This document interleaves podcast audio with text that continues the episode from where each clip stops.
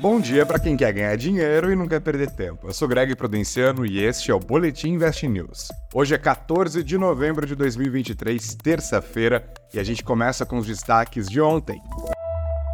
Olha, eu não gosto de ficar dizendo que eu avisei, mas eu avisei. Ontem eu falei aqui no boletim sobre o fato de a agência de classificação de riscos Moody's ter colocado o rating dos Estados Unidos em perspectiva negativa, lembra? A Moody's foi na mesma linha da Fitch, que de fato rebaixou a nota de crédito americana meses atrás. Pois bem, isso espalhou o mau humor na segunda-feira. Estes agentes de mercado, as empresas de classificação de risco, estão alertando para a trajetória fiscal dos Estados Unidos. Veja só, nem mesmo a maior economia do mundo está livre de se ver em apuros quando o governo gasta mais do que arrecada e faz isso sistematicamente. E a coisa fica ainda mais complicada quando este gasto é financiado por uma dívida que fica cada vez mais cara, especialmente agora, com os juros americanos nas alturas em termos históricos para conter a inflação. Mas calma, ninguém está falando que a economia americana está perto de um calote, tá? Nada disso.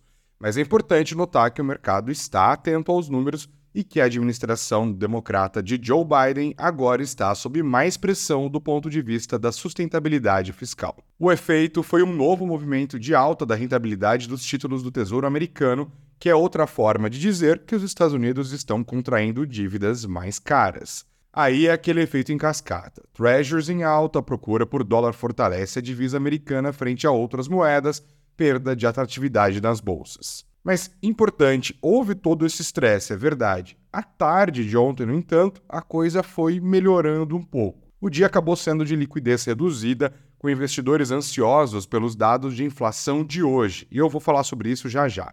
No fim das contas, o Ibovespa deu um discreto passo para trás e fechou nos 120.410 pontos, depois de um recuo de 0,13%. As bolsas americanas fecharam em direções diferentes. E hoje? Bora para hoje. A inflação ao consumidor nos Estados Unidos é o dado mais importante do dia, em termos gerais. Pode balizar as decisões de compra e venda de ações aqui e lá fora, porque vai ajudar a entender a dinâmica inflacionária que o Federal Reserve está combatendo, deixando os juros em patamares elevados. Teremos ainda a leitura do PIB do terceiro trimestre da zona do euro, dados de atividade da China, que sempre impactam ações de empresas brasileiras que exportam para lá, e por aqui, o IBGE divulga o volume de serviços do mês de setembro. Hoje ainda se espera a reação aos números do terceiro TRI divulgados ontem, depois do fechamento do mercado, por empresas de capital aberto, além dos balanços que serão conhecidos hoje mesmo. Agora aos negócios. Que susto! Grande varejista vai ao mercado e diz que encontrou problemas nas suas práticas contábeis. Dá até um frio na barriga, né? E não estamos falando da Americanas, e sim do Magazine Luiza. Primeiro as primeiras coisas. A fraude da Americanas estourou em janeiro deste ano, certo? Em março, o Magalu recebeu uma denúncia sobre problemas nas suas próprias contas.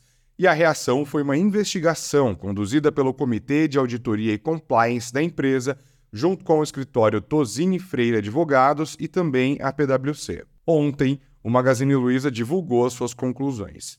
De fato, houve erros nos lançamentos contábeis de alguns contratos com fornecedores entre o ano passado e este 2023. Mas foi isso. A investigação concluiu também que não houve fraude ou má-fé, e sim erros contábeis. A varejista então corrigiu os números republicou balanços anteriores e calculou um ajuste de 830 milhões de reais no patrimônio líquido. Ah, e tem mais uma do Magalu. Money no bolso. A família fundadora do Magazine Luiza está interessada em capitalizar a empresa. Conversas com bancos colocam como meta um aumento de capital de 2 bilhões de reais, sendo um bilhão a ser captado no mercado e o outro bilhãozinho vindo diretamente da família Trajano, que hoje tem 56% da varejista. Isso é muito Black Mirror. Essa aqui parece ficção científica, mas ao invés de ameaça, estamos falando de uma ajuda e tanto para a humanidade. A Nvidia desenvolveu um modelo que usa inteligência artificial para prever como novas cepas do vírus da Covid-19 podem evoluir.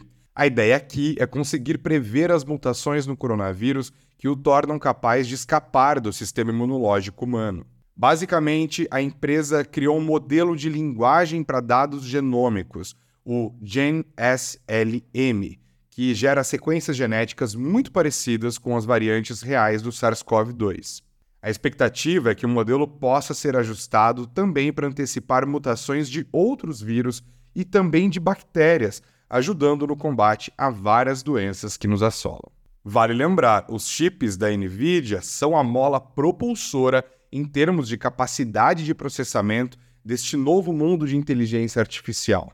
O mercado já percebeu o valor disso e a empresa entrou meses atrás para o seleto grupo do trilhão.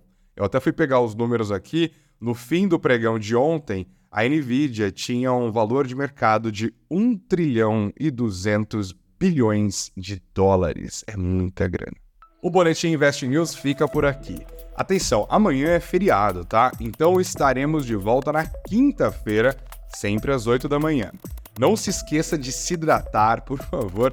Te desejo muito dinheiro no bolso, uma ótima terça-feira e um feriado incrível.